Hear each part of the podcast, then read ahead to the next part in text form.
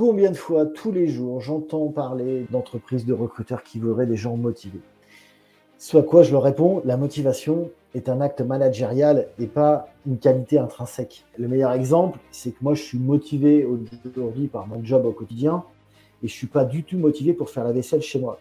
Donc ça montre bien qu'à un moment donné je suis motivé et puis à un autre moment dans la journée je suis pas motivé.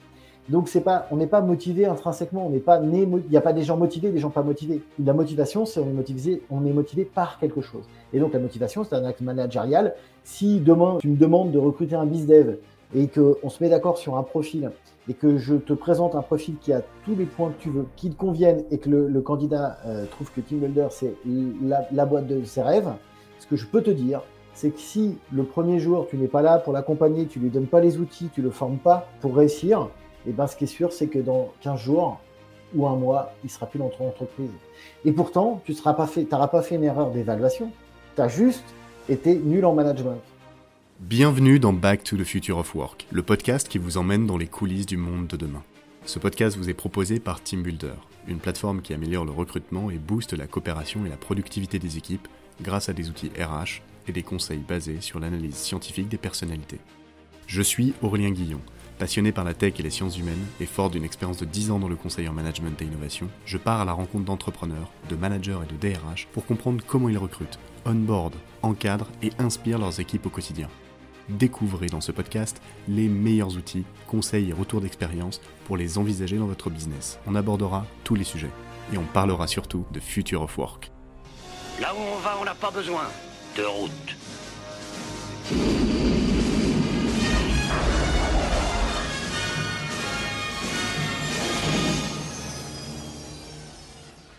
Bonjour à tous, bienvenue pour ce nouvel épisode. Aujourd'hui, j'ai la chance d'accueillir Frédéric Ducrot, CEO de Jobmania. Salut Fred. Salut Aurélien, tu vas bien? Ouais, et toi? D'habitude, c'est moi qui demande aux invités comment tu vas, et toi, tu me devances là. Eh oui, mais comme tu l'as pas fait, je l'ai fait. Je vais très très bien, ouais. Et toi?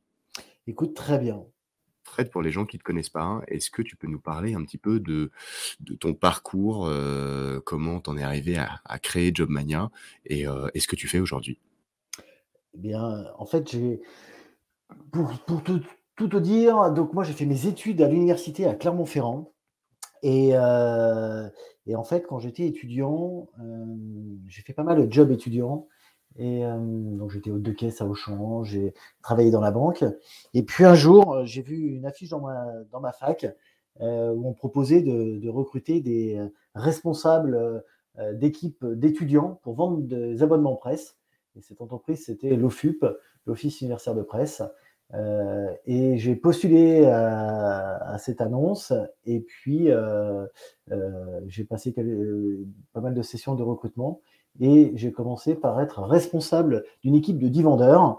Euh, alors, je connaissais rien à la vente, rien en management, euh, un petit peu sur les produits presse, sur les titres de presse. Euh, et en fait, l'OFUP m'a formé au management, à la vente directe. Et bah, j'ai fait ça pendant mes, études. Et j'ai commencé une première année qui a été euh, couronné de succès avec des objectifs atteints, une rémunération intéressante et, une expérience euh, incroyable. Et donc, c'est tout naturellement que euh, pour mon année de, maîtrise, de Master 1, j'ai continué à l'OFUP, cette fois sur le marché fac.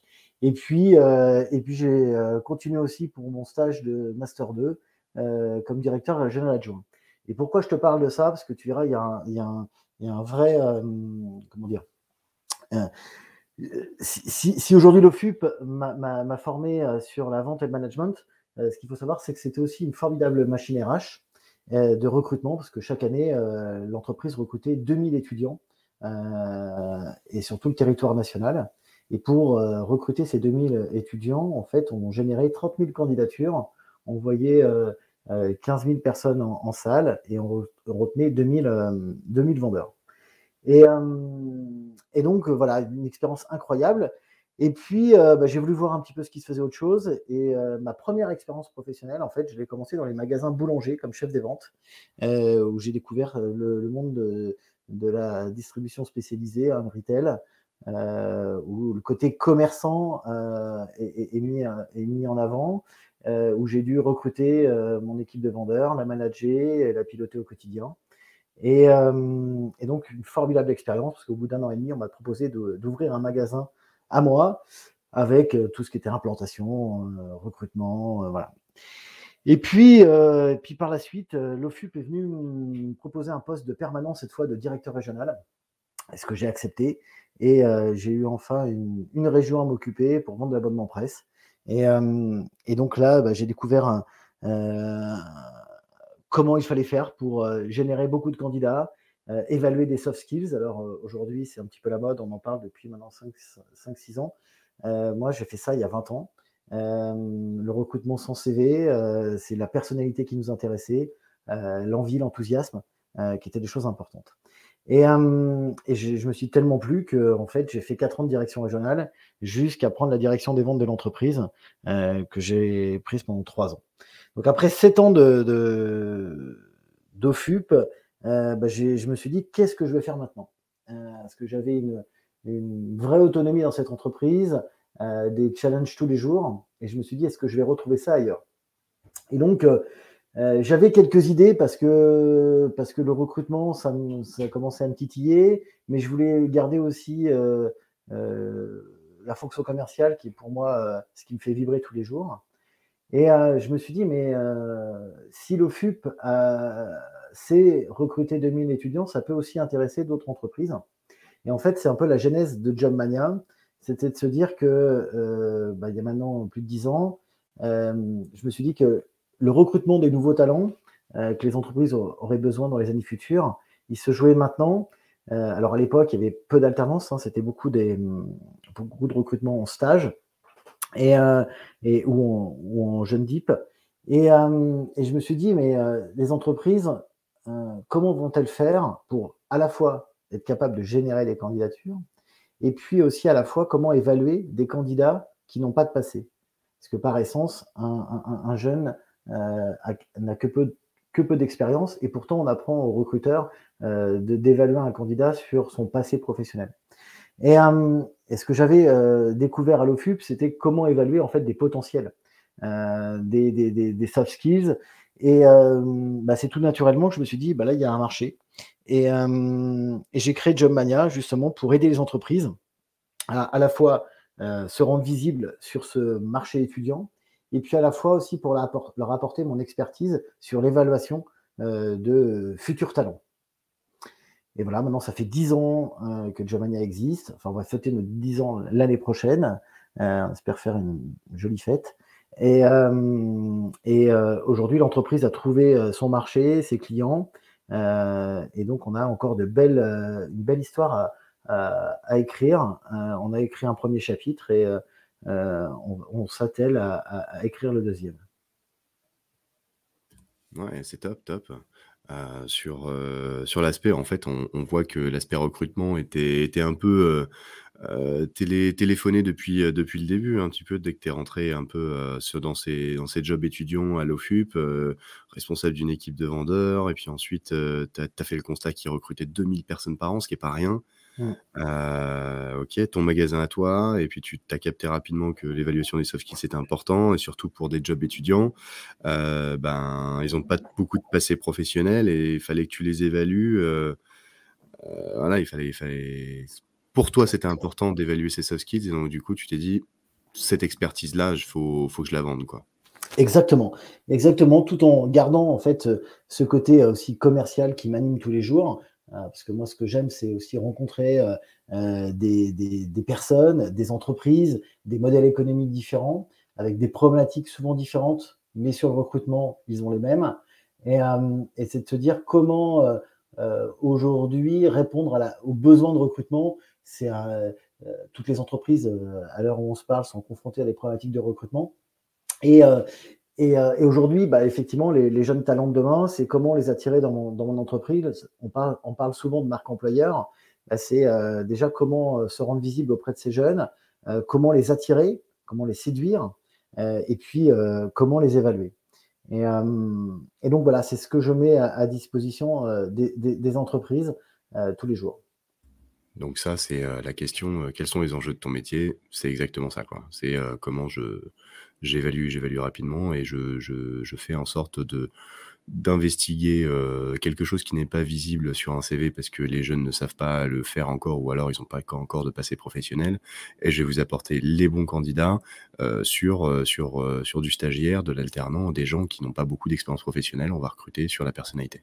Exactement. Tu as plutôt bien résumé. Et, juste pour ajouter un petit complément à ce que tu viens de dire, par rapport au fait que les étudiants n'ont pas les codes du recrutement, c'est effectivement un, vrai enjeu parce que ce que je peux m'apercevoir aujourd'hui, on parle beaucoup euh, du taux de chômage et comment faire baisser ce taux de chômage. Euh, alors là, effectivement, le taux est en, train de baisser, mais aussi un rattrapage euh, du fait de la Covid de l'année dernière et de l'année d'avant. moi, ce que je peux, le diagnostic que je fais, alors j'ai pas la solution, mais j'ai un début de solution, c'est que je me dis qu'aujourd'hui on a deux problèmes en France dans le recrutement. On a un premier problème, un problème recruteur.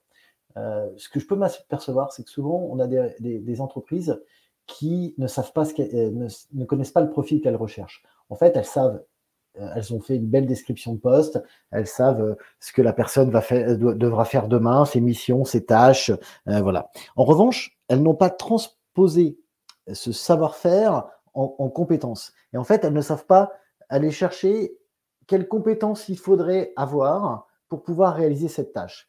Et ça, c'est un vrai problème. Et, d'où la, problématique des entreprises qui essayent de recruter des gens qui ont fait la même chose dans une autre entreprise et qui l'ont bien fait. Sauf que ce que j'explique aux recruteurs, c'est que si on a en face de nous une personne qui a fait le même job qu'elle recherche dans une entreprise euh, du même secteur et qui est en face de nous, c'est que soit la personne euh, euh, bah, en fait, n'était pas forcément la bonne personne parce que sinon, elle serait restée dans l'entreprise. Soit c'est que l'entreprise pour laquelle je recrute surpaye le marché et donc on a un candidat qui vient parce que effectivement la rémunération ou la marque de l'entreprise que je représente est meilleure. Le problème, c'est que souvent mes clients ils payent pas forcément mieux que le, que le marché et que leur entreprise n'est pas forcément plus visible. Euh, pour parler de, quelques marques, mais vois, on a travaillé pour Danone on pourrait se dire Danone, marque employeur, troisième marque préférée des, jeunes, on pourrait se dire bah, ils n'ont pas de problème de recrutement. Bah, en fait, pas tout à fait parce que les profils qu'ils visent bah, sont aussi dragués par Nestlé, Procter Gamble, euh, voilà. Et donc en fait, ils sont euh, chacun dans son secteur en concurrence. Et donc du coup, pour revenir à ma problématique, euh, si aujourd'hui on n'a pas déterminé quelles compétences dont on en a besoin dans l'entreprise et qu'on sait juste ce qu'on va leur faire faire en termes de missions et tâches, bah, on peut passer à côté de profils qui auraient le, potentiel pour réaliser bien les missions, mais qui n'est pas visible parce qu'en en fait, on se dit ah bah il l'a jamais fait, est-ce qu'il sera capable de faire Et donc ça, c'est un premier problème dans le recrutement, c'est qu'il y a des, rencontres euh, qui se font, mais qui ne vont pas au bout parce que le recruteur a peur de dire est-ce que euh, cette personne va être capable euh, de, réaliser les missions que j'allais lui proposer Et donc ça, c'est un vrai, un vrai sujet. Donc ça, sur le problème, problème macroéconomique du recruteur, je n'ai pas forcément la solution. Je ne peux pas gérer l'ensemble des recruteurs en France. En revanche, je le fais avec mes clients et je leur apporte aujourd'hui mon expertise pour dire ça c'est possible ou ça c'est pas possible. Euh, souvent, un recruteur va me, va me dire, va me faire sa liste au Père Noël des, des, critères, des, des, compétences, du savoir-être, du savoir-faire qu'elle souhaiterait pour son entreprise. Et souvent, c'est moi qui vais recadrer en disant, bah, ce que vous cherchez là, c'est joli, mais ça n'existe pas. Donc, vous allez devoir faire des choix. Euh, et, et, et, on va regarder ensemble dans vos missions, qu'est-ce qu'il est important de faire? On voit sur certaines annonces, parfois, qu'il est demandé de, parler anglais. Et puis quand on creuse avec l'entreprise, on s'aperçoit que la personne va parler une à deux fois dans l'année anglais. Est-ce qu'il est indispensable d'avoir un très bon niveau d'anglais? Ah non, peut-être pas. Bah déjà, c'est un critère qui peut sauter. Des choses comme ça. Donc ça, c'est le premier problème. Euh, des, recrutements qui ne vont pas jusqu'au bout euh, parce que les recruteurs ne savent pas ce qu'ils vont chercher. Et, pour t'illustrer encore cet exemple, euh, moi je suis membre de pas mal de réseaux, euh, euh, dirigeants commerciaux de France, et puis aussi le réseau Entreprendre. Et, souvent, dans le réseau Entreprendre, j'accompagne des, créateurs et des repreneurs d'entreprises qui, je vois leur business plan et je vois dans leur budget qu'ils ont prévu de recruter un commercial ou deux à horizon six mois. Et souvent, les business plans, en fait, il y a bien le salaire prévu de l'employé. Mais il n'y a jamais euh, le, coût du recrutement. Et, je me dis, bon, bah, c'est des personnes qui vont essayer de le faire elles-mêmes. Et, donc, je les revois six mois après et je leur dis, alors, tu as recruté ton commercial? Et, la personne me dit, bah non, j'ai encore pas trouvé. Je fais, d'accord, tu as rencontré des gens? Oui, oui, j'ai rencontré 15 personnes, mais ça l'a pas fait. je me dis, mais qu'est-ce qui se passe? Soit la personne que tu cherches n'existe pas, soit peut-être que tu l'as vu, mais tu n'as pas décelé chez des personnes leur capacité à le faire. Et c'est un vrai problème parce qu'effectivement, bah, du coup, en fait, c'est pas un problème de euh, les entreprises ne veulent pas recruter, c'est juste un problème, c'est que le recruteur ne sachant pas ce qu'elle recherche, elle ne le trouve pas. Donc ça, c'est le point 1. Le point 2, on a aussi un autre problème du côté candidat. On a des candidats qui aujourd'hui n'ont pas euh, conscience de la problématique du recrutement et ne connaissent pas les codes d'un process de recrutement. Alors, souvent, ça passe par le CV, effectivement, comment faire un CV, euh, c'est une chose, mais c'est aussi comment se rendre visible, euh, comment être visible auprès des entreprises qui recrutent. Ça, c'est déjà un, deuxième palier. Et puis, troisième, chose, c'est de se dire euh, comment je me présente. Comment je me présente devant une entreprise. Et, et donc, ce qu'on appelle le pitch. Et donc, c'est comment je pitch. et puis, comment, qu'est-ce que je dois faire en entretien de recrutement pour être euh, pour séduire mon interlocuteur. Et, tous ces codes-là, bah, en fait, les, jeunes, et même les moins jeunes, hein, je dirais, euh, en tout cas les candidats, n'ont pas tous ces codes, en tout cas pas, tout le monde. Et c'est la raison pour laquelle, d'ailleurs, nous, on, souhaite développer, on a lancé une marque qui s'appelle Coachmania, euh, justement pour aider les candidats à améliorer leur employabilité, parce qu'il y a un vrai enjeu de recrutement, pour justement pour faciliter les, les rencontres et les rencontres qui aboutissent à un, contrat euh, de travail derrière. Ok, ok, super intéressant. Donc, euh, si, si, je résume un peu, euh, les boîtes connaissent pas, enfin, elles ne savent pas ce qu'elles cherchent. Euh, et donc, du coup, elles font des listes à l'après-vert euh, au niveau des compétences qu'elles cherchent. Et donc, du coup, c'est très compliqué de trouver le bon profil qui va en face. Euh, si tu sais pas ce que tu cherches, tu peux pas trouver quelque chose que tu sais pas à quoi, à il ressemble. Et du coup, l'exemple de l'anglais, ouais, c'était, c'était pas mal. C'est-à-dire, pose-toi les bonnes questions. qu'est-ce qui va vraiment être essentiel dans quelqu'un? Donc, une problématique, ce serait l'identification, la simplification déjà de l'offre et l'identification rapide des éléments qui vont faire, euh, bah, qui vont créer ta décision, en fait, go, no go euh, sur, sur le recrutement. Exactement. comment, toi, dans ta mission de, recruteur, qu'est-ce que, qu'est-ce que tu fais qui te prend du temps et qui n'a pas beaucoup de valeur ajoutée aujourd'hui? Hum. Alors, si je l'ai fait, j'espère que ça a un minimum de valeur ajoutée, mais alors, il y a forcément des tâches administratives, mais qui doivent être faites. Euh, euh, du management d'équipe, euh, mais qui doit être fait. En fait, c'est assez compliqué comme question parce que si tu mets des tâches que je fais qui n'ont pas de valeur ajoutée, la question que je devrais me poser, c'est pourquoi je les fais. Après, il y a des, tâches que je fais que je ne devrais pas faire et que je devrais déléguer. Ça, ça existe. je ne sais pas si. tu as, une idée derrière ta question? Bah, tu viens d'y répondre en deux fois. Alors, tu as une partie des tâches qui te prennent du temps, donc on peut commencer par celle-ci. Mmh Qu'est-ce qui te prend du temps dans ta, dans ta mission de recruteur? Alors, dans ma mission de recruteur, alors moi je fais relativement peu de recrutement. je vais plutôt former mes équipes à bien faire leur métier. J'essaie d'en faire un petit peu pour garder la main et, parce que, parce que les, on est dans, sur un métier en fait qui évolue assez vite. Euh, et, heureusement parce que euh, parce que c'est ça qui le rend intéressant.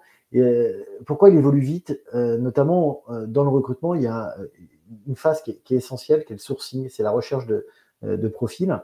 Et, aujourd'hui, tu vois, de plus en plus, les, chargés de recrutement, les consultants en recrutement, se doivent d'être un peu geeks, comprendre, tu vois, on travaille avec la recherche booléenne, des liens CSE qui permettent en fait euh, de, trouver euh, sur euh, Google des profils qui nous intéressent. Et, ça, ça, ça, prend pas l'école. Hein. Une des vraies problématiques qu'on a aussi dans le recrutement, c'est qu'il n'y a pas d'école du recrutement, à part LEDR, l'école du recrutement qui a été montée il y a trois ans.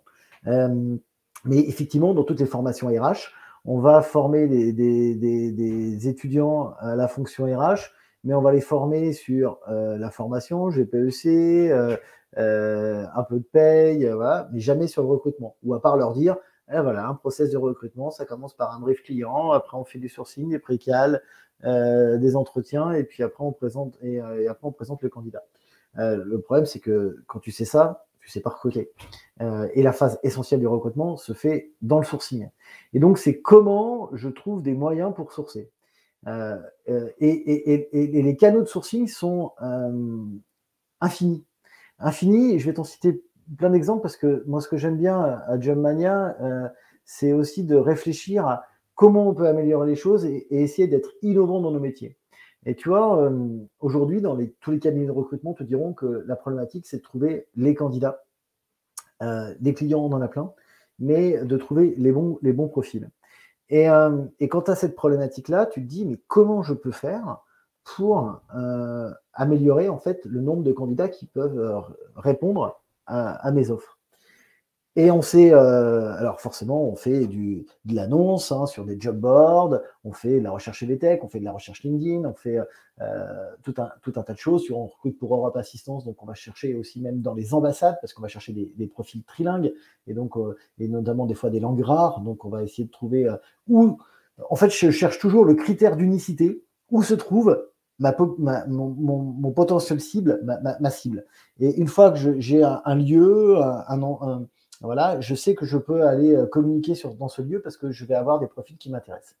Et donc, il est infini, et je vais t'en citer un où je suis assez fier qu'on ait trouvé ça. On est parti de quelque chose, tu vois, rien de secret, tout se transforme, mais c'est d'adapter quelque chose qui existe à ton besoin. Et moi, mon besoin, c'était d'avoir plus de candidats. On s'est dit, tiens, il y a quelque chose que font les entreprises qui le font plus ou moins bien, s'appelle la cooptation. La cooptation vient du fait que, euh, bah, en fait, on a proposé à des collaborateurs de l'entreprise de présenter leurs amis, des connaissances pour travailler dans l'entreprise, en partant du principe que des gens qui travaillent déjà dans l'entreprise connaissent les valeurs, euh, le métier, et, donc s'ils en parlent à quelqu'un, ils vont bien en parler. Et souvent, en fait, les personnes, la, la base de la cooptation, c'est de dire des gens sont amis avec des gens qui ont les mêmes valeurs, la même CSP, euh, des choses comme ça. Et donc, si du coup, si tu arrives à mobiliser tes collaborateurs, euh, euh, à, avoir qu'ils aient une image de l'entreprise positive, ils vont en parler à leur entourage et il se peut qu'il y ait des candidats qui viennent comme ça. Et donc, c'est quelque chose qui est utilisé par les entreprises. Et je me suis dit, mais ça, ça, peut être très intéressant pour un cabinet. Et en fait, on a lancé justement une offre de cooptation qu'on a appelée parrainage, où on permet, euh, on, répond à trois besoins. Le premier besoin, qui était notre premier besoin du départ, qui était de dire comment je fais pour accroître le nombre de candidatures. Et bien en fait, je vais proposer à tous les étudiants qui le souhaitent, soit 2,7 millions d'étudiants en France, de leur proposer de, de me trouver des gens, des personnes de leur entourage qui seraient intéressés par les offres de Job Mania. Et il suffit juste qu'ils donnent le code parrain, ils s'inscrivent comme parrain, ils donnent le code parrain à un, de leurs amis, euh, un de leurs amis postule à une annonce, si la personne est prise, eh ben on rémunère le parrain. Et aujourd'hui, sur la population étudiante, pour des stages, tu vois, on va rémunérer jusqu'à 150 euros en cash l'étudiant. Et donc, par, par, ça, on répond aussi à un deuxième besoin, c'est le pouvoir d'achat des étudiants. C'est nous, on est, on est sur ce marché et on se dit comment on peut améliorer la vie quotidienne des étudiants. Ben, en fait, en leur proposant de travailler pour nous. Et on ne leur propose pas de travailler bénévolement, on leur propose d'avoir 150 euros en cash à chaque fois qu'ils ont un ami qui est euh, recruté euh, pour un de nos clients. Donc, euh, tu vois, premier, premier objectif qui était d'accroître le nombre de, candidats. Deuxième objectif, ben, en fait, on donne du pouvoir d'achat aux, étudiants. Et puis, on a, essayé de rajouter un troisième objectif, c'est qu'on s'est dit, ben, aujourd'hui, à Job on a des valeurs. Euh, et, on, a réfléchi sur, on a réfléchi sur notre impact sociétal. Et se dire, bah, c'est bien de monter une entreprise, de créer de l'emploi, c'est une chose, euh, d'essayer de faire en sorte que les collaborateurs s'épanouissent dans l'entreprise, mais c'est de se dire, qu'est-ce qu'on peut faire de plus aussi pour la société? Et en fait, on a essayé de se dire, euh, bah, il y a peut-être le fait qu'on soit à Lyon et que je connaisse bien Handicap International, qui est une belle ONG, j'ai été les voir et je leur ai parlé de ce parrainage. Je leur ai proposé de, un partenariat dans lequel je propose aux étudiants que sur les 150 euros qu'ils gagnent, ils puissent reverser tout au parti de cette, de cette prime à handicap international. Et ainsi, euh, permettre à handicap international et ainsi permettre de soutenir handicap international sur un programme qu'on a choisi qui s'appelle l'école pour tous qui a pour objectif en fait de, faire en sorte euh, que tous les enfants de la terre aient euh, accès à l'éducation. Alors certes, hein, on ne on, va pas révolutionner à notre petite échelle, c'est une goutte d'eau, mais en tout cas, bah, ça, correspond à nos valeurs et ça nous fait plaisir de pouvoir financer chaque année et de remettre un chèque à, handicap international. Donc voilà, tu vois, le, type de, au départ, sur une problématique, eh ben, essayer, d'en faire un, avantage concurrentiel. Et aujourd'hui, on permet à, un client, quand, on va le voir, quand il vient nous voir, qui nous demande pourquoi je ferais confiance à Jobmania. Et eh ben, dans euh, les éléments, il y a, ben, en fait, on vous propose que 2,7 millions de personnes travaillent pour vous, pour vous trouver votre perle rare. Et, euh, ça a du sens, euh, ça marche. Et en plus, ça fait du bien dans le monde dans lequel on vit. OK, super. tu m'avais parlé aussi, quand on parce que tous les deux tous les deux, on se connaît aussi un petit peu en off, de ce podcast et tu m'avais déjà parlé d'un événement que tu avais avais organisé, qui qui en fait n'est pas, quelque chose qui se fait, de manière, commune. alors bien sûr, il y a des salons du recrutement ou des des des événements où en fait les les les gens qui sont en recherche de stage ou d'alternance vont rencontrer euh, à l'occasion de dates euh, clés ou de sur, sur des endroits, des endroits précis, euh, des futurs potentiels employeurs. Mais, mais les entreprises qui organisent des showrooms pour montrer bah, l'intérieur de la boîte à des potentiels candidats, ça, c'est quelque chose que tu avais proposé, alors je ne sais plus quand, exactement, euh, à, une, à une boîte. Et, du coup, ça avait plutôt, plutôt bien marché. Tout à fait. Alors, quand tu m'as posé la question sur les événements, j'en organise pas mal et de différentes manières. Et, euh, mais là, tu viens de repréciser et j'ai en tête ce dont tu veux me parler. Effectivement, alors là, on, va, on est sur des clients euh, plutôt du retail qui avaient besoin, en fait, de travailler leur marque employeur. Et, donc, marque employeur, hein, qui sert à la fois d'attirer des nouveaux candidats et puis aussi à fidéliser euh, ses clients internes, donc ses collaborateurs. Euh, et, nous, sur l'aspect euh, externe, c'est comment donner une, bonne image et, venir rencontrer cette entreprise, pas forcément pour y trouver un, job au départ. Ben on a réfléchi et on, on leur a proposé de se dire, aujourd'hui, vous avez un métier qui est très concurrentiel, euh, où il y a beaucoup d'acteurs et vous n'êtes pas l'acteur le plus connu. Si vous diffusez des offres, posez-vous la question pourquoi un candidat euh, aurait envie de venir chez vous? Et euh, vous ne payez pas forcément mieux que vos concurrents, vos magasins ne sont pas forcément les plus beaux. votre, si on va regarder vos avis Google, vous avez des bons avis, mais vous avez aussi des avis moyens comme, comme, comme les autres. Et donc, c'est difficile de se différencier dans cette, euh, dans cette jeune quand on est sur un secteur qui recrute et qui a des gros besoins. L'idée a été de dire, ce qu'on va faire, c'est qu'on va faire découvrir votre entreprise et les métiers euh, de votre entreprise euh, en faisant venir les gens. Et en faisant venir les gens pour faire venir, faire venir des potentiels candidats, ce qui est intéressant, c'est qu'ils ne viennent pas que pour un job, parce que pourquoi ils iraient chez vous?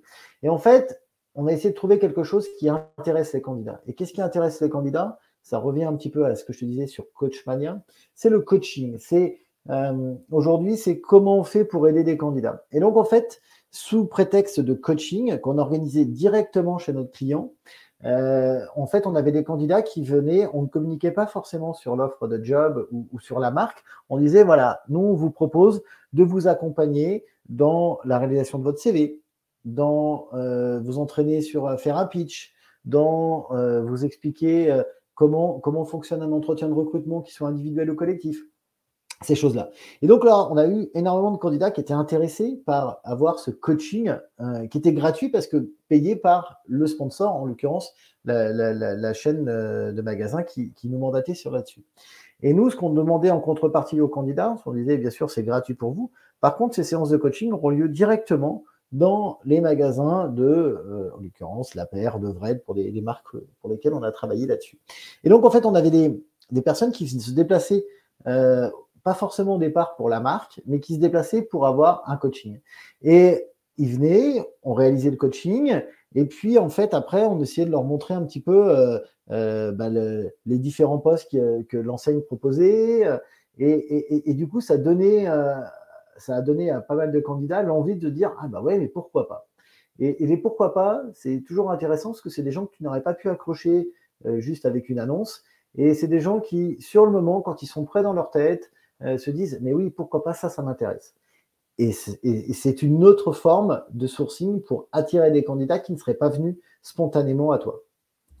Ouais, ça demande de l'organisation, ça demande aussi un peu de budget parce que euh, parce que bah il faut il faut quand même faire appel à Frédéric et Jobmania pour organiser un petit peu tout ça, j'imagine. Donc euh, une presta, une presta, une presta d'organisation de formation comme ça, c'est c'est quoi? C'est sur une journée, une matinée, une après-midi?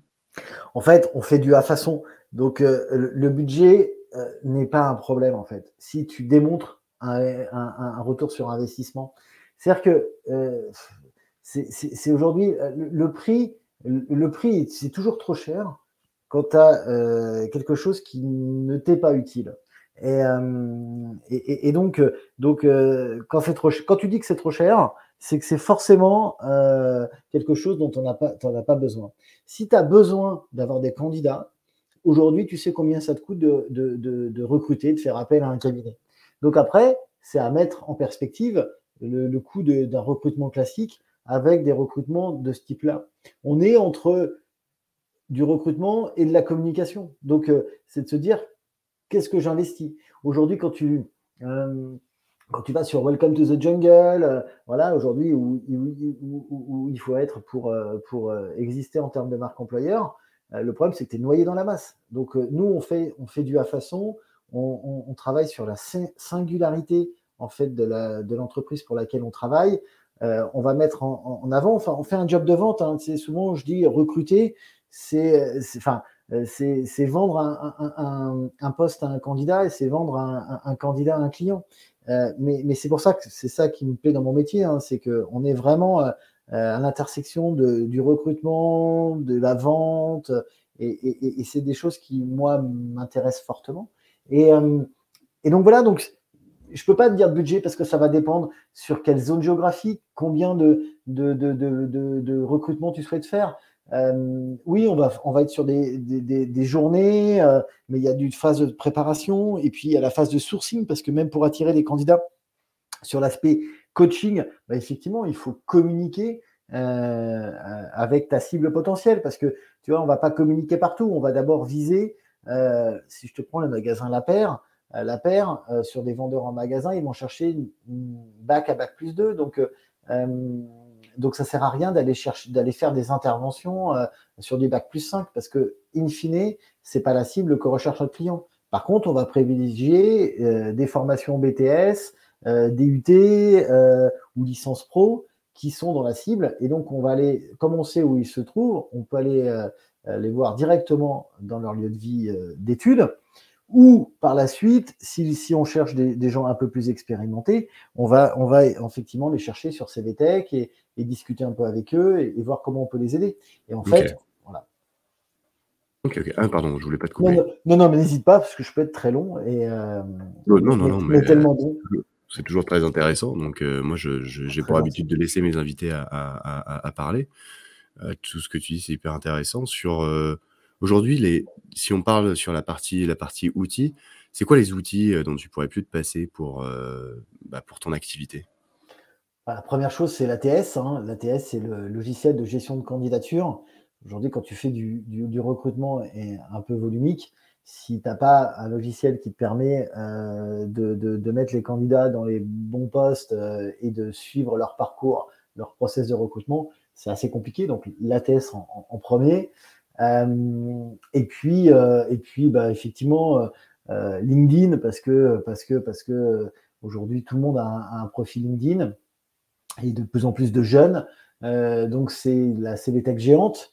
Après, tu as effectivement des job boards qui ont des CVTech qui, voilà, il en existe beaucoup, donc je ne vais pas te faire la liste, mais, mais, mais c'est important en fait. Je crois beaucoup, moi, comme dans la, dans la communication, à la, à la synergie des canaux.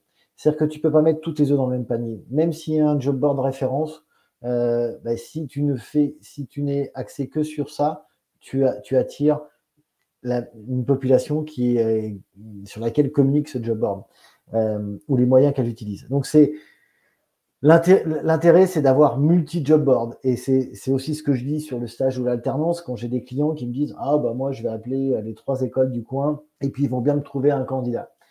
Euh, oui, sauf que en fait, tu te limites et, tu, ton sourcing euh, en fait est limité par la qualité de sourcing de l'école quand elle va recruter ses jeunes. Donc nous, en fait, on est, on est multi-école, euh, multi-université, multi-job board, multi-CVTech, multi-canaux. Et vraiment, cette synergie des canaux, c'est euh, la chose importante. Donc sur les outils, voilà, tu peux après avoir, on utilise aussi ClickUp, Trello, parce qu'aujourd'hui, euh, des, projets de recrutement, on est sur même de la gestion de projet. Euh, et, les volumes peuvent être importants, donc c'est des, petits outils comme ça qui peuvent qui peuvent t'aider. Et puis après, toutes les extensions de, Google pour LinkedIn, notamment Lucha, pour essayer pour avoir les, coordonnées téléphoniques d'une personne. Enfin voilà, il en existe pléthore. Je vais pas te les citer là, mais mais c'est vraiment des outils au quotidien. Et c'est pour ça que je te dis, il faut être de plus en plus geek parce que euh, nous, on ne fait pas que du recrutement digital, mais, mais quand même, euh, le digital nous aide bien et, euh, donc il faut être à la page du digital. Ouais, ouais. Donc ATS, LinkedIn, Jobboard, ClickUp, Trello. Euh, ClickUp, euh, pour ceux qui connaissent pas, c'est un logiciel de project management. Euh, le Trello, c'est un des, tableaux Kanban, donc pour passer d'une tâche à une autre et se répartir un peu le travail avec des checklists, etc. Les Jobboards, c'est des sortes de marketplace avec des, CV, des candidatures, là où les gens en fait postulent dessus. Enfin, c'est un, un LinkedIn mais version que recrutement quoi. Euh, L'ATS, donc Application Tracking System, c'est quoi les. Hmm, tu utilises lequel aujourd'hui, l'ATS J'utilise Nikoka. Nikoka, ok. N-I-C-O-K-A, c'est ça? Exactement, exactement. Et du coup, ce, logiciel-là, euh, c'est quoi ses, forces, c'est quoi ses faiblesses? Qu'est-ce que tu aimerais bien en fait dans ce logiciel qui existe euh, et que, qui est un point de douleur pour toi aujourd'hui? Alors, je vais te le faire à l'inverse, c'est que Justement, on a choisi un ATS euh, dans lequel il y a le moins de points de douleur. Euh, parce qu'il en existe aussi euh, beaucoup des ATS sur le marché. il y a pas mal de webinaires qui existent, comment choisir son ATS. la problématique, ça va dépendre des besoins. Nous, on intervient sur quatre segments, hein, comme tu l'as dit tout à l'heure en introduction, sur le job étudiant, stage, alternance et puis l'emploi. Et notamment sur le job étudiant, quand on travaille pour le parc Astérix, euh, pour euh, euh, Domino's Pizza, pour McDonald's France, quand on est sur des gros volumes, nous, il nous faut un ATS qui soit capable de gérer ces gros volumes. Et il existe, on avait avant un autre ATS qui, de par sa, création dans, le dur, ne permettait pas, faire, ne permettait pas de gérer ces gros volumes. Nicoca, en fait, comme on l'a choisi, c'est, on, les a identifiés, c'est des petits acteurs, euh, mais qui avaient un, logiciel qui était très ouvert, qui était, euh, euh, si tu veux, sur une base Excel, enfin, rien à voir avec Excel, mais en tout cas dans la démarche, et en fait, tu peux tout extraire, toute ta data, et tout ce que tu veux faire, c'est un circuit ouvert. je n'ai pas les termes techniques, hein, je ne suis, pas un pro dans la, technique là-dessus, mais, mais l'idée, c'est de pouvoir euh, une fois que tu rentres ta, donnée, tu peux la trifouiller dans tous les sens. Et, tu peux le faire passer d'un candidat d'un poste à un autre. Enfin, voilà. Les fonctionnalités sont euh, assez importantes. Alors, il y a plein d'ATS qui le font sûrement aussi. Hein. Je n'ai pas, pas la prétention de connaître tous les ATS qui existent. Euh, sauf qu'effectivement, bah, sur cet ATS-là, on a tout. Et en plus, on a une brique CRM qui, qui nous lit, en fait, sur un, un logiciel mode SaaS, on a nos candidats, mais aussi nos clients. Donc ça, c'est un vrai confort. Euh, mais après, c'est en fonction de l'utilisation. Nous, on a des besoins vraiment très spécifiques. Et, voilà, après, il y a des cabinets qui utilisent des, des ATS où ils n'ont pas besoin de toutes ces fonctionnalités. D'accord, OK. Donc ce que tu as bien aimé en gros sur ce sur cet ATS-là, c'est le fait que ça soit paramétrable et qu'il y ait une connexion avec, avec ton CRM, c'est ça? Exactement. En fait, non, le CRM est inclus en fait. C'est eux qui l'ont développé. Voilà. Et le, CRM, là par contre, nous, nos besoins sont mmh, plus réduits. En tout cas, on n'a pas besoin de Salesforce. C'est-à-dire que si tu veux aujourd'hui le, meilleur CRM, hein, je pense que c'est Salesforce, mais, mais effectivement un peu plus coûteux. Euh, et, eux, ils l'avaient intégré. Euh, et, du coup, on suit les évolutions avec eux. Et puis, euh, et du coup, le fait d'avoir sur la même plateforme ton ATS et ton CRM, ça a quand même beaucoup d'avantages. Ouais, bien sûr, bien sûr. Ok. Si tu devais inventer une nouvelle fonctionnalité dans ton ATS, ce serait quoi? Je pense qu'aujourd'hui, ce qui, peut nous manquer, c'est comme tout le monde, on, se dit comment on pourrait gagner du temps sur euh, est-ce qu'on appelle ou on n'appelle pas? Parce que dans notre métier, on source, on source, on génère des candidats, et derrière, on doit effectivement, ce qu'on fait, c'est un appel de, enfin, une préqualification téléphonique pour justement valider les conditions objectives et puis, euh, et puis prendre quelques informations sur le candidat. Euh, un outil, et, j'y pense, et, là je te fais un clin d'œil, mais vraiment c'est sincère, le Trimoji, euh, permet, permet aussi de, on l'utilise nous de plus en plus, de, de, faire une première, d'avoir première image, une première photo d'un candidat, et, et, du coup d'arriver à essayer de le faire matcher avec ce qu'on recherche. Ça ne veut pas dire que le, le, le, résultat du test est définitif. Après, on a aussi notre part d'humain et, à avoir. Il n'empêche on peut gagner du temps, ça peut infirmer ou confirmer. Tu sais, moi, dans le recrutement, je travaille toujours avec mes équipes en leur disant n'allez pas contre vos présomptions. Parce qu'on est comme ça en fonction de notre éducation, nos valeurs, notre cadre de référence qu'on appelle. On va penser que euh, quelqu'un qui n'a pas travaillé euh, quand il était étudiant, qui n'a pas de job étudiant, ben, c'est quelqu'un euh, qui n'a pas envie de faire d'efforts. C'est pas ce que je, je pense, hein, mais mais voilà, on peut avoir des présomptions. Et moi, je dis toujours, n'allez jamais contre vos présomptions, laissez-les, mais votre job, c'est d'infirmer ou de confirmer si, vos présomptions sont, réelles. Et, euh, d'avoir des, tests de perso comme le Trimoji, qui donnent des fois des premières indications, euh, bah, te permettent euh, bah, déjà d'aller peut-être plus vite et de faire déjà une première sélection de, candidats appelés les, plus, les plus chauds, les plus intéressants. Et puis derrière, ça ne veut pas dire qu'on s'arrête au test, ça veut dire que derrière, on va essayer d'affirmer ou confirmer ce que ce que ce qu'on pense de la personne et de voir si elle, si elle est totalement en adéquation avec ce qu'on recherche. Déjà, déjà merci d'avoir parlé du Trimoji, ça c'est cool, ça fait plaisir.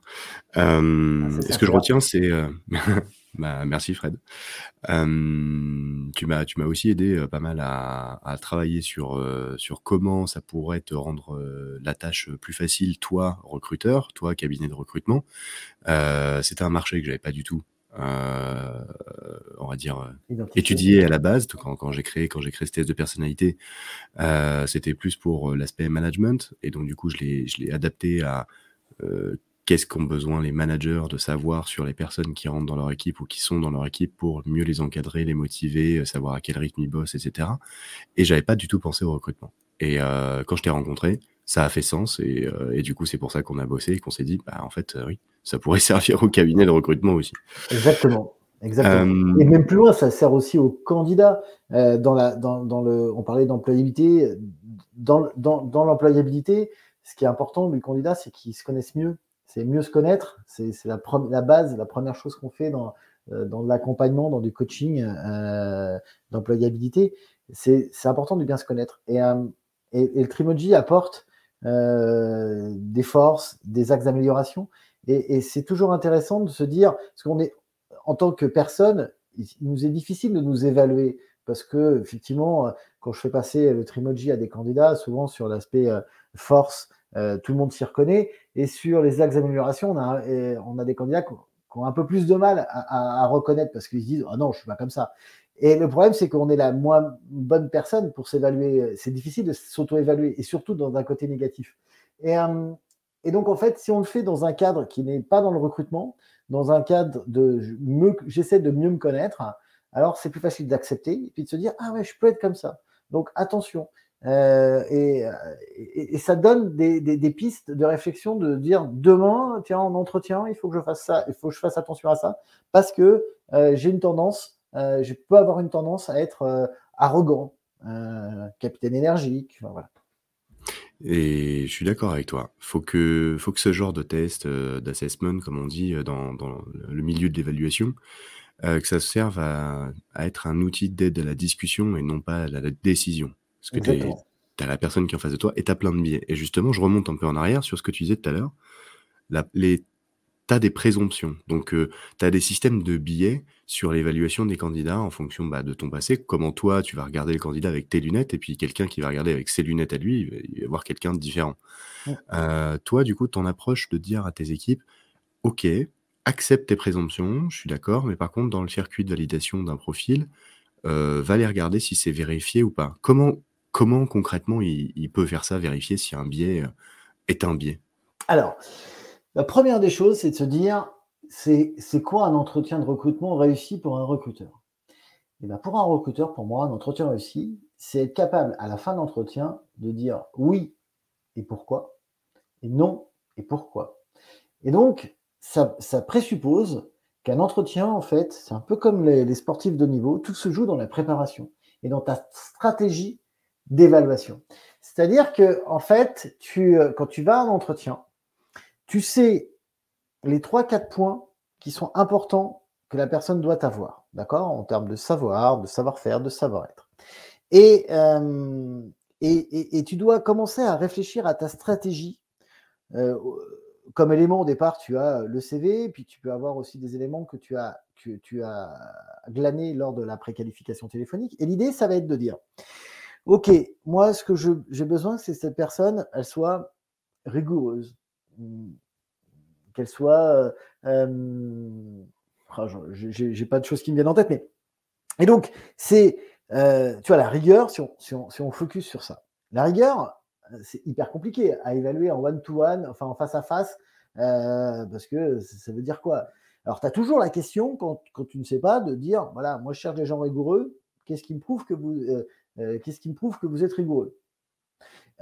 Sauf que ça, on va être sur du déclaratif, et si la personne est un peu préparée, elle peut avoir aussi un exemple, ce qu'on appelle le STAR, hein, situation, tâche, action, résultat, on y reviendra un peu euh, juste après. Euh, mais c'est un moyen. Il y a, pour moi, il y, a, plusieurs règles. Donc, c'est de savoir ce que tu vas chercher. Après, il y a une règle qui s'applique, qui dit, euh, qui marche en management aussi, qui est une fois un fait, une fois est un fait, deux fois une coïncidence, trois fois un début de comportement. Donc l'idéal, ce que je dis à mes consultants, c'est que vous devez valider trois fois la chose pour qu'on puisse se dire, il y a de grandes chances que cette personne soit comme ça. C'est-à-dire, une fois, c'est un fait. Et c'est n'est pas parce que euh, euh, je suis enfant unique que euh, je suis égoïste. Souvent, on a des recruteurs qui ne se rendent même pas compte, mais dans le cadre de référence, ils vont se dire Ah, bah, il n'y a pas de frères et sœurs, donc bah, il n'a jamais appris à partager, donc il est égoïste. Le raccourci, t'imagines. Enfin, là, je te le fais, ça, va sauter aux yeux enfin, aux oreilles de tout le monde, parce que c'est un podcast, mais, mais, mais, c'est une réalité. C'est-à-dire qu'aujourd'hui, on a trop de recruteurs qui disent Ah ben il a dit ça, alors il est comme ça. Non, ça marche pas comme ça, le recrutement et l'évaluation. C'est d'avoir, euh, d'essayer d'avoir trois, trois, trois faits qui permettent de, de, de se dire que euh, la personne, euh, elle, a vraiment, euh, elle, a, vraiment ce critère. Donc, ça veut dire qu'est-ce que je dois chercher? Quelle est ma stratégie? Et puis, effectivement, c'est l'échange. Parce que ce qu'il ne faut pas oublier, c'est qu'aujourd'hui, dans, un, dans une période où le, le candidat a aujourd'hui le pouvoir, hein, parce qu'on manque de candidats, euh, tu dois être en évaluation, mais aussi en même temps en séduction. Parce qu'il faut que le candidat, in fine, si tu trouves qu'il a le bon profil euh, pour l'entreprise pour laquelle tu travailles, euh, c'est bien, mais il faut aussi que le candidat te choisisse. Donc, il faut que le candidat passe un bon moment. Et c'est euh, et, si tu veux, il y a des, souvent des débats euh, sur qualité-défaut. Tiens, un, je te focus sur un truc euh, qui me, qui me sidère. Je vois des débats des fois sur les réseaux sociaux en disant Ah, il y a encore des recruteurs qui posent des questions qualité-défaut. En fait, moi, dans le recrutement, il n'y a pas de mauvaises questions. Euh, tant que on respecte le candidat et qu'on ne le fait pas pour se faire plaisir. Moi, les pires questions que je ne supporte pas, ce sont des questions où il n'y a pas d'intérêt. Où, en fait le recruteur pose la question parce qu'on lui a dit de poser la question. Ou parce qu'il le fait par réflexe. Non, chaque entretien, en fait, tu as un tiroir, tu as plein de, questions qui vont te permettre de faire réagir. Tu vois, bah, par exemple, des fois, je pose des questions euh, où je dis 42 x 3. Et 42 x 3, tu en plein milieu comme ça, venu de nulle part, est-ce que ce que je vais, je vais, je vais aller chercher, c'est euh, face à une, situation un petit peu incongrue, euh, pas prévue, comment tu réagis? Et donc, tu as des gens qui vont me dire 126 euh, tout de suite, mais d'autres qui vont peiner, qui vont me dire Ah ben tiens, oh là là, je suis nul en maths. Donc, tout de suite, une situation dans laquelle. T'es sérieux? Tu as fait 42 x 3 là de tête comme ça? En, tout en parlant Ouais, ouais. Eh ben, ouais, c'est ça, c'est 126. Et moi, je t'avoue que j'ai mis. Ouais, ouais, c'est ça, c'est ça. Mais l'important, ce n'est pas le résultat. L'important, c'est comment la personne réagit. Mais ce n'est pas parce qu'elle elle va tout de suite se défausser et trouver une excuse qu'elle se trouve des excuses chaque fois qu'elle est en situation euh, compliquée. C'est un fait. Voilà. Après, on il y a plein d'autres techniques où on va la mettre en situation et qui, où on va essayer de confirmer, enfin d'infirmer, confirmer ce qu'on pense. Et in fine, de toute façon, euh, je pense que l'évaluation a des limites. Parce que c'est pas parce que tu vas passer trois quarts d'heure, une heure, une heure et demie ou deux heures avec un candidat que tu vas le connaître parfaitement, que tu connais toute son histoire, enfin, tu connais euh, qui il est vraiment. En revanche, notre, notre job, c'est d'éliminer la probabilité que la personne ne corresponde pas au profil. Pour elle, parce que si tu l'envoies dans un, dans un poste sur lequel elle, ne s'épanouirait pas, bah c'est un temps perdu pour elle, pour ton client. Euh, et aussi pour le client, parce que effectivement, il faut que le profil corresponde à ce qu'il recherche. Et là où elle est biaisée, l'évaluation, c'est qu'il y a un élément que personne n'est en mesure d'évaluer aujourd'hui et que beaucoup de recruteurs recherchent. Ça s'appelle la motivation. Combien de fois tous les jours j'entends parler d'entreprises, de, recruteurs qui voudraient des gens motivés Soit quoi, je leur réponds, la motivation est un acte managérial et pas une, euh, une qualité intrinsèque. Euh, le meilleur exemple, c'est que moi, je suis motivé aujourd'hui par mon job au quotidien et je ne suis pas du tout motivé pour faire la vaisselle chez moi. Donc, ça montre bien qu'à un moment donné, je suis motivé et puis à un autre moment dans la journée, je ne suis pas motivé. Donc, c'est pas, on n'est pas motivé intrinsèquement. On n'est pas né, il n'y a pas des gens motivés, des gens pas motivés.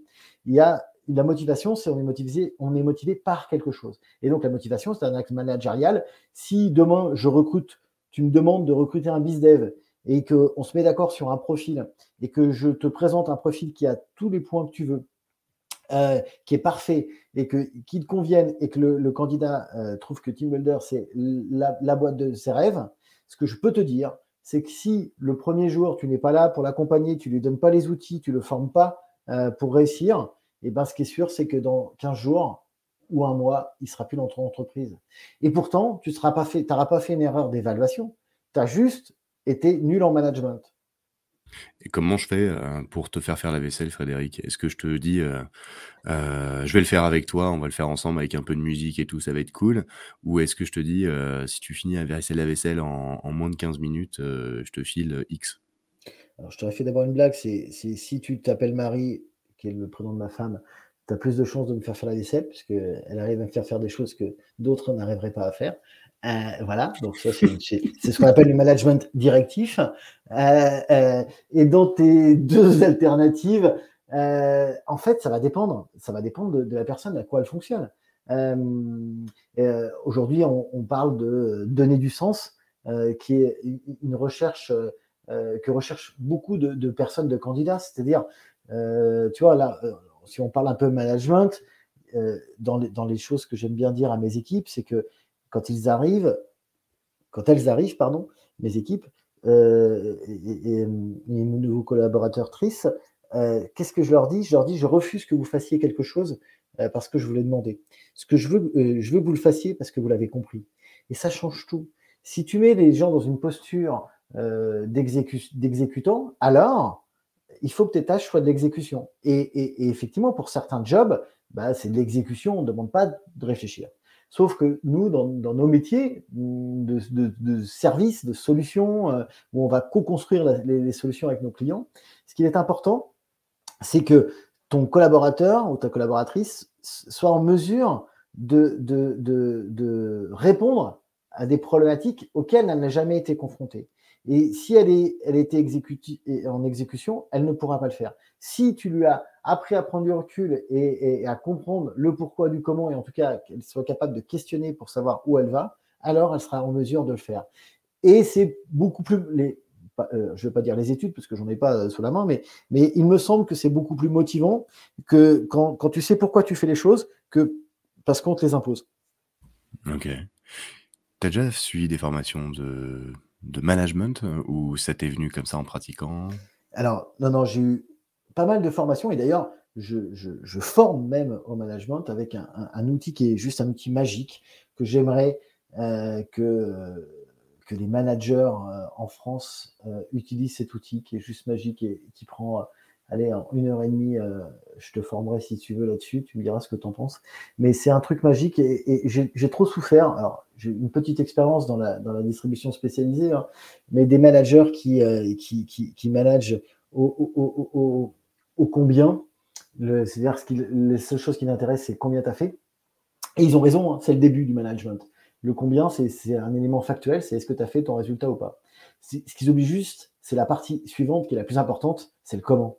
Parce que, pour juste te dire, l'outil que j'utilise s'appelle le RECAM, c'est résultat, effort, euh, euh, connaissance, aptitude, motivation. Et en fait, pour te résumer la, la chose, c'est de partir du résultat et en déduire quels efforts a fait le collaborateur pour atteindre ce résultat. Et cet effort, en fait, tu vas le transformer en nombre, en orientation, en qualité, ce qu'on appelle le NOC. Et en fait, en fonction, si c'est un problème de nombre d'efforts, en fait, tu sais que ton, collaborateur, il n'a pas un problème de connaissance, il a un problème de motivation. Et si c'est un problème de qualité des efforts, enfin, si c'est un problème d'orientation des efforts, c'est-à-dire qu'il il fait plein d'efforts, mais il les oriente mal, et là, c'est un problème de connaissance. Donc, en résumé, c'est dire, euh, ça sert à rien de retourner en salle, de reformer un collaborateur qui a un problème de motivation. Et ça sert à rien d'aller boire des coups et, donner du sens à quelqu'un qui ne sait pas faire. Il faut plus lui apprendre à faire. Euh, et bien juste si tu es capable de déceler si c'est un problème de connaissance ou un problème de motivation, waouh, quel chemin parcouru. Et là, on aura demain des managers qui seront en mesure de faire du vrai management et, qui ne seront pas là que pour relever les compteurs. Je vois le, encore. Le A de Recam, c'est quoi? Euh, Aptitude. C'est résultat, effort, connaissance, aptitude, motivation. Ouais, en fait, tu pars du résultat, tu en déduis un nombre d'efforts, et en fait, sur l'humain, tu peux jouer sur trois aspects. Euh, donc, les connaissances, les aptitudes et la motivation. Et en fait, je n'ai pas parlé d'aptitude. Pourquoi? Parce que l'aptitude, ça, c'est quelque chose qui doit être fait lors du recrutement. Si, si, as, euh, tu recrutes quelqu'un qui est timide et que tu veux qu'il monte tous les soirs sur une table et, euh, qu'il enlève sa chemise et qu'il fasse olé, bah là, tu t'es trompé de profil. Et donc, c'est le, le, meilleur manager du monde ne pourra pas changer les aptitudes de la personne parce que c'est pas son trip. Euh, donc, l'aptitude, c'est la seule chose qui doit être évaluée en entretien. La connaissance et la motivation, ce sont des choses qui arrivent après. Trop de gens veulent des gens motivés, ils confondent, on avis, motivation et, enthousiasme. Parce qu'effectivement, on a envie des gens qui, ont en tout cas envie d'en savoir plus, qui ont envie de dire ça, ça m'intéresse, qui vont essayer de se renseigner sur ton entreprise, sur ton secteur d'activité. Et ça, pas de la motivation, c'est de l'enthousiasme. Pour te prendre un autre exemple, on a parfois, moi j'ai des, jeunes, des jeunes consultants qui me disent euh, Oh, lui, euh, il est motivé, hein, c'est la dixième annonce à laquelle il répond. Mais non, pas de motivation c'est euh, comment on pourrait dire c'est euh, l'acharnement de la mince j'ai perdu le, terme excuse-moi. Euh, c'est que la personne ne trouve pas et elle sait pas ce qu'elle cherche en fait. Donc forcément elle ne trouvera pas.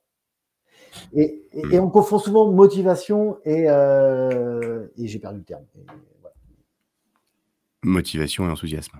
Non euh, oui, oui, motivation, enthousiasme, ça c'est, je pense que ça c'est quelque chose qu'on peut évaluer en entretien. Et, la motivation est un acte managérial. Yes. Ok. Selon toi, c'est quoi les trois qualités d'un bon manager? Alors du coup, de pouvoir euh, euh, identifier rapidement ça, Alors, tu vois, dans ma formation aussi, j'utilise un truc que j'ai appris chez Boulanger et que je trouve qui résume un peu les, trois casquettes du, du, bon manager, enfin du manager. Euh, en fait, le manager, il a trois casquettes. Il est à la fois patron, meneur et accompagnateur. Côté patron, euh, ça veut dire quoi? Ça veut dire que le manager, il est garant des règles. Et son rôle dans une équipe, c'est de faire en sorte que les règles acceptées par le groupe soient respectées. Par exemple, les horaires ou le respect des personnes. Euh, et, si je reprends les horaires, imagine qu'il y ait quelqu'un, tu vois, je prends souvent cet exemple-là, tu fais une réunion collective, une réunion hebdo avec tes équipes, et puis tu as ton équipe qui, qui, arrive, et puis il manque trois personnes. Et puis il y a une, des premières personnes retardataires qui arrivent avec deux minutes de retard. Bon, deux minutes, tu n'as pas encore commencé, tu la laisses rentrer, et tu dis ok, ça va. Et puis la deuxième, elle arrive avec 7 minutes de retard. Et là, c'est plus embêtant parce que tu as commencé ton intro, elle arrive, euh, elle fait du bruit, euh, tu avais, lancé ton, truc, c'est un peu gênant. Donc là, tu fais un peu la gueule, mais bon, allez, assieds-toi. Et puis, il y a la troisième personne qui arrive avec 12 minutes de retard. Et là, tu l'exploses parce qu'elle prend pour tous les autres, parce que les deux autres t'avaient déjà gonflé, mais là, elle prend.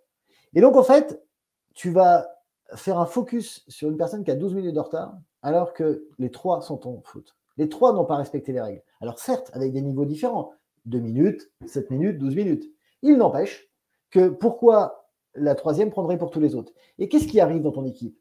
Et on se dit, ah bah oui, c'est normal, les deux autres, c'est ses chouchous. Enfin, Alors que, et, tu vois, t'en, en es sur des trucs où euh, l'humain, il va vite euh, euh, essayer de, transformer tes, actes en, des choses qui ne sont pas du tout la réalité, mais en tout cas, c'est, ça, c'est leur impression. Donc, tu vois, et donc le, côté patron, c'est dire, il y a des règles, les gars. Et, euh, si quelqu'un sort des règles, mon, rôle, mon rôle d'entraîneur ou d'arbitre, c'est de dire, je siffle, là, tu as fait une erreur. Après, quelle sanction tu vas avoir, ça, c'est quel style de manager tu es et, ce que tu veux faire. Donc, il est à la fois patron, il est à la fois meneur. Meneur, bah, c'est celui qui va donner du sens.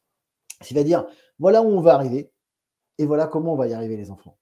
Euh, parce que euh, le côté meneur, euh, si, aujourd'hui tu, demandes à, un commercial d'avoir des résultats, mais il ne sait pas pourquoi il le fait, dans quel objectif, dans quel but, bah, qu'il fasse 10% de moins ou 10% de plus, ça ne change pas sa vie, sauf si sa rémunération est indexée là-dessus. Mais, même la rémunération, c'est souvent un, mauvais facteur de, motivation, parce qu'il y a plein d'autres choses dans la, la motivation que l'argent. Mais ça fait partie d'un autre podcast qu'on pourra faire si tu veux là-dessus, mais c'est parce que c'est un, gros sujet. Euh, donc il doit être meneur.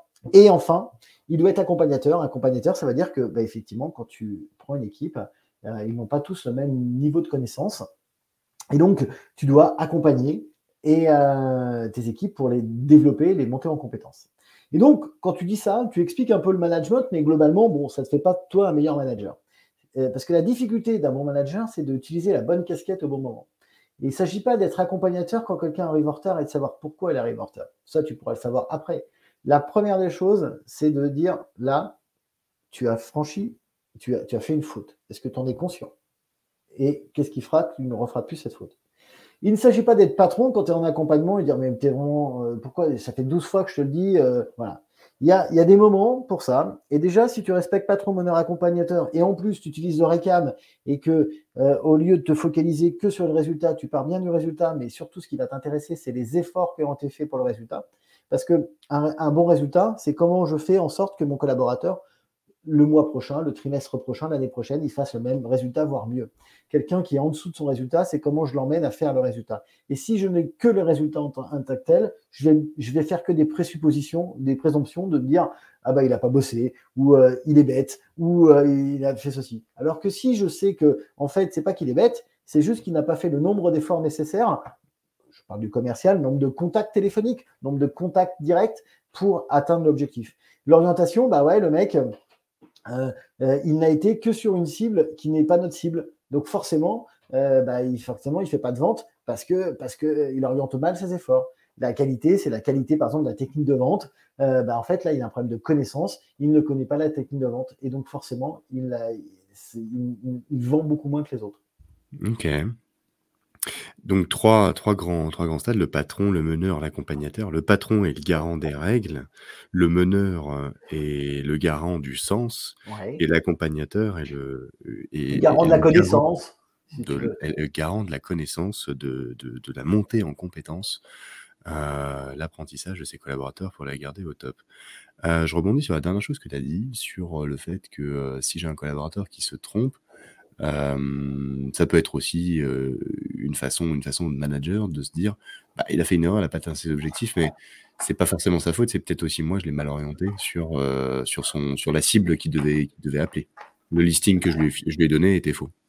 Bah, c'est ça. Être manager, c'est des devoirs, mais aussi des, des droits. Enfin, c'est des droits, mais c'est aussi des devoirs. Et ton devoir, c'est de faire réussir ton équipe. C'est-à-dire dire que, euh, que tu as une équipe de chèvres, euh, c'est un peu facile, quoi, si tu n'arrives pas à te remettre en question.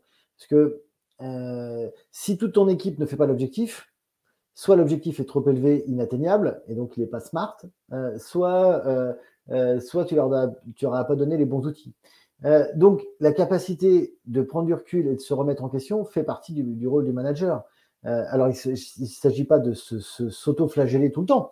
Il n'empêche que se poser les bonnes questions c'est de se dire, si, je vais encore plus loin dans le récam, en fait, l'idée du récam, c'est que euh, une fois que tu fais un diagnostic, tu vas mettre un plan d'action, et ce plan d'action, après, tu vas le contrôler. Et si tu, dans ton contrôle, tu t'aperçois que les résultats sont moins bons que ceux d'avant, alors c'est que tu as peut-être fait un mauvais diagnostic ou mis les mauvais plans d'action en face. Et c'est ça qui est intéressant, parce que c'est un éternel recommencement. Parce que une fois que tu as un résultat, tu fais le diagnostic, tu mets des plans d'action, tu contrôles, derrière, tu vas euh, avoir un résultat euh, R', et, après, c'est de te dire, eh ben, OK, et, ce résultat R', euh, c'est quoi le diagnostic? OK, je fais un plan d'action, je recontrôle, et j'ai un, résultat RR', et ainsi de suite. Et c'est ça qui fait que tu fais grandir tes, collaborateurs. Parce que tu vas t'apercevoir qu'il y a des gens qui avaient un manque de connaissances, ça tu vas leur donner. Et puis il y a des gens qui avaient un manque de sens, une motivation et qui ne savaient pas pourquoi ils travaillaient, dans quel objectif. Euh, et ben, et, ou alors parce que tu leur avais pas dit le bravo au bon moment. Tu sais, souvent, on dit que le manager, euh, la chose la plus, dire, la plus difficile, c'est bravo. Parce qu'un manager, il dit hey, bravo, mais. Et euh, oui, mais égale non car. donc, si tu fais un mais, tu tues tout le bravo. Et, et de dire bravo à un collaborateur, de, de, de, le prendre en entretien formel, juste pour lui dire bravo et juste pour lui dire bravo, c'est un acte managérial incroyable. Mais encore ouais, c'est fort. Encore faut-il le prendre ce temps. Mmh. Ouais, clairement, c'est fort. si on, fait un, espèce d'overview sur, sur tout notre échange aujourd'hui, et puis même un petit peu, un petit peu plus loin, sur le recrutement, sur le management, sur les techniques, sur les outils, sur les process, etc. À ton avis, quels sont les process ou pratiques qui vont disparaître? Mmh. Alors, sur le recrutement, c'est une bonne question. Euh, il y a une phrase que je garde de Nicolas Galita, qui est, un des fondateurs de l'école du recrutement, qui euh, parlait justement de, de l'IA, l'intelligence artificielle qui va bousculer les métiers. Et euh, il disait, est-ce que vous savez quel était le métier le plus détesté par les Français? Ben, C'était chauffeur de taxi, hop, ubérisé. Est-ce que vous connaissez le deuxième métier le plus détesté par les gens? Recruteur. Méfiez-vous.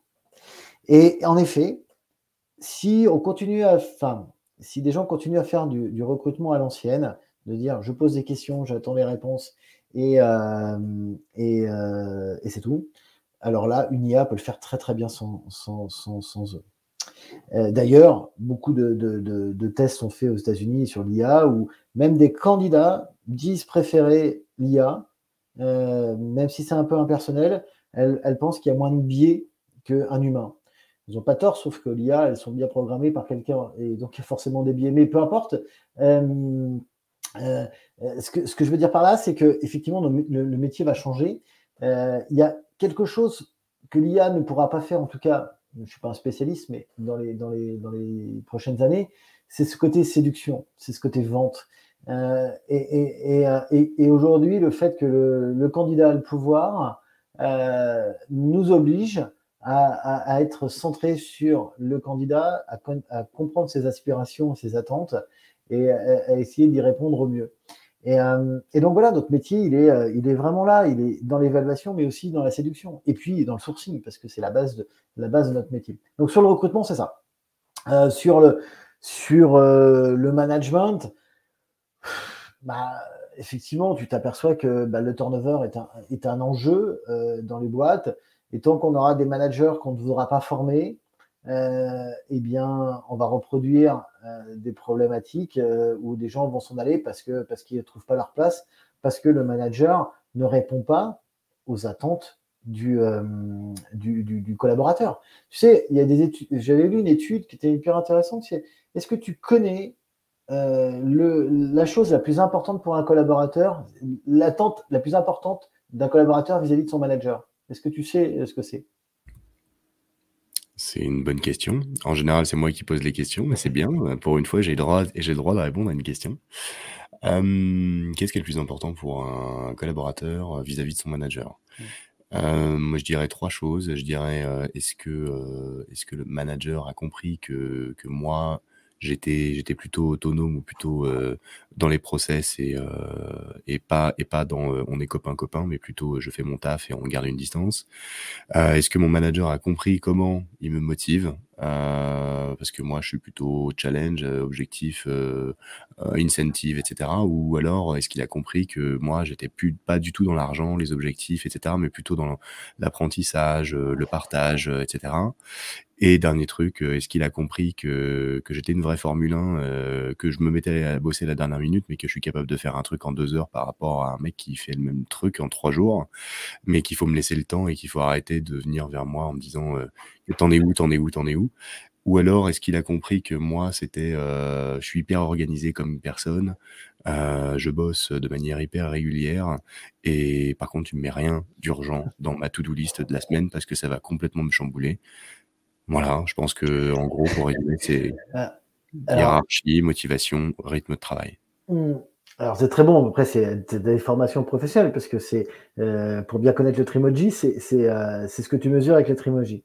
Et, et, et, euh, et je pense que c'est effectivement intéressant. Mais la première chose, je ne sais, c'est une vieille étude hein, que j'ai vue, mais, mais les collaborateurs, ils attendent que leur manager soit quelqu'un de juste.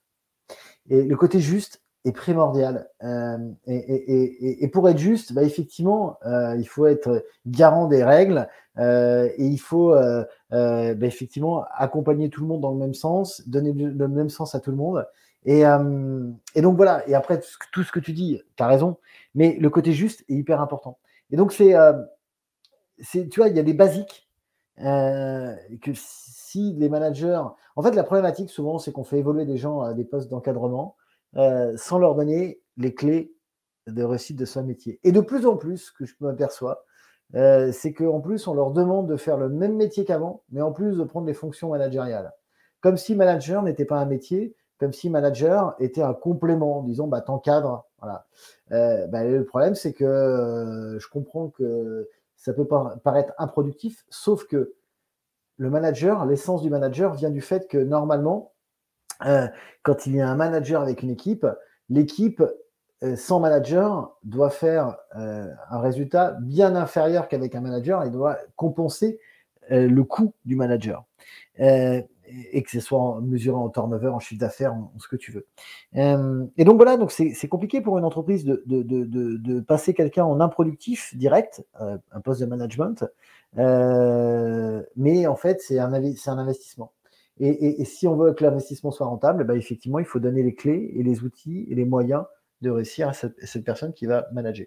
Donc, à ton avis, qu'est-ce qui va disparaître dans le management alors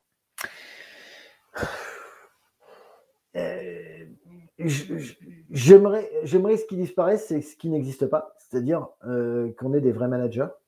Euh, parce qu'en fait, aujourd'hui, je ne peux même pas dire ça parce que je, je je pense qu'on laisse pas le temps, on, euh, euh, on, donne pas le temps au manager de faire un métier de manager. Euh, je pense que effectivement les outils digitaux voilà, peuvent, peuvent faire gagner du temps, mais, mais sans les basiques, sans la compréhension de comment fonctionne l'humain, hmm, voilà. Sinon, je, enfin, qu'est-ce qui va, qu'est-ce qui va changer dans le management? Je, j'en sais rien. j'en sais rien. Je pense que aujourd'hui la, la, la, tendance lourde, c'est vraiment de, donner du sens et de, et, de comprendre pourquoi on fait les choses. Les, les, les, gens ne veulent plus faire des choses parce qu'on leur demande. Et, c'est une des raisons pour lesquelles, euh, tu vois, il y a des trucs de génération X, Y, Z là, qui a été inventé par des consultants pour se faire un peu de blé, qui est complètement débile, euh, parce que tu as des X qui sont des purs Y, des Y sont des, purs X. Et puis ça, ça ne fait renforcer qu'un truc chez les recruteurs, c'est qu'ils pensent que les jeunes, par exemple, sont tous geeks, qui sont tous sur les réseaux sociaux et donc c'est tous des stars des réseaux sociaux. Moi, ce que je peux te dire, euh, avec ma petite expérience, c'est que j'ai des jeunes qui, alors certes, peuvent être sur des réseaux sociaux, mais n'ont rien compris aux réseaux sociaux et ne sont pas en mesure demain de faire du community management pour une boîte. Donc, euh, en fait, c'est pas parce que tu es jeune que tu es à l'aise avec l'outil informatique, c'est pas parce que tu es vieux que tu es has-been avec l'outil informatique, euh, c'est pas parce que tu es jeune que tu que tu veux pas de fidélité à la marque, euh, c'est juste que de toute façon, plus personne n'a une fidélité à la marque. Pourquoi? Parce qu'on on ne travaille plus pour une entreprise, mais on travaille avec. Et ça, ça change fondamentalement les choses. C'est-à-dire qu'aujourd'hui, les gens euh, se sont dit, bah, moi, j'apporte ma force de travail, mon intelligence, mon, enthousiasme, euh, euh, mon envie d'en donner tous les jours. En échange, l'entreprise me rémunère pour ça, fait en sorte que je sois bien dans mon poste de travail. Mais le jour où je n'ai plus ça, eh ben, je m'en vais. Et le jour où le collaborateur n'a plus pleinement tout son profil, l'entreprise s'en sépare. Et donc, c'est un deal qui fait qu'il n'y a plus l'emploi à vie comme il y avait euh, il y a 40-50 ans. Et du fait que cet accord tacite, moral, qui était l'emploi à vie quand tu rentrais dans une entreprise, n'existe plus, ben effectivement, il faut s'attendre à des départs euh, réguliers de, collaborateurs. Et puis, on voit apparaître maintenant les collaborateurs boomerang, des collaborateurs qui sont partis puis qui reviennent. Et c'est le, le, jeu de la vie. Et il faudra que les, les, DRH, les entreprises s'adaptent à ce phénomène euh, parce, que, euh, parce que ce sera la vie euh, qu'ils vont connaître, et aussi bien des jeunes que des moins jeunes qui ont envie de, bouger, et le jour où ça ne va plus dans le même sens, eh on se sépare. Ok, bah, tu as répondu aux, deux, aux deux interrogations que je me posais, c'est-à-dire le futur du recrutement, ça sera le recruteur sourceur, vendeur, séducteur, et le manager qui doit capter que les gens peuvent partir et peuvent un jour revenir et que son rôle est à prendre au sérieux et que que c'est pas parce qu'un collaborateur part qu'un jour il reviendra pas. Ouvre-lui la porte, fais-lui confiance et, tu verras bien quoi. Exactement. Ok, super. Frédéric, je vois que l'heure tourne. si tu devais me donner un nom à cet épisode, ce serait quoi? Mmh. Euh, euh... Écoute, je sais pas. Je sais pas parce qu'on a parlé de plein de choses, recrutement, management, euh, euh C'est quoi le motif de, de Jobmania?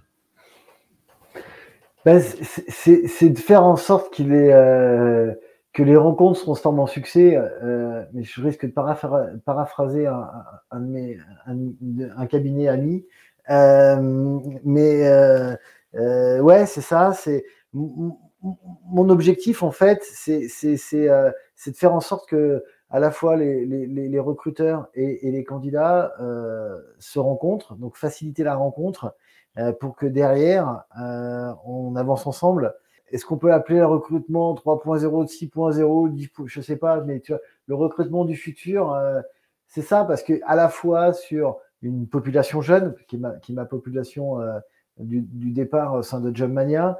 Donc c'est euh, ouais, c'est le et en même temps avec l'IA qui se dit que ça fait bouger notre métier, donc le recrutement du futur. Mais j'aimais bien. J'ai alors là, je te, je te redis exactement ce que tu as dit. Euh, recruteur, candidat, se rencontrer et il y a une phrase que tu as sortie, on avance ensemble. Je trouve ça, je trouve ça assez cool comme phrase. Merci. C'est pas mal. Qu'est-ce que t'en penses? Écoute, euh, j'en pense que c'est très bien. Euh, ça résume plutôt bien les choses, donc parfait. Ok. Eh ben, parfait. C'est terminé pour aujourd'hui. Merci d'avoir écouté cet épisode jusqu'au bout. Si vous voulez soutenir ce podcast et faire en sorte qu'il continue d'exister, partagez-le à vos contacts et partout où vous pourrez. Si vous voulez recevoir les prochains épisodes directement dans votre boîte mail, contactez-moi sur LinkedIn, Aurélien Guillon. Si vous pensez à quelqu'un qui pourrait intervenir dans un futur épisode, n'hésitez pas à nous mettre en relation directement par mail, contact at teambuilder.fr ou contactez-moi partout où vous me trouverez. Retrouvez tous les épisodes sur vos plateformes préférées et n'hésitez pas à noter cet épisode 5 étoiles partout où vous pourrez. Un petit message aussi, ça fait plaisir. Votre futur n'est jamais écrit à l'avance. Faites qu'il soit beau pour chacun d'entre vous. Merci Frédéric. Merci Aurélien, merci à tous.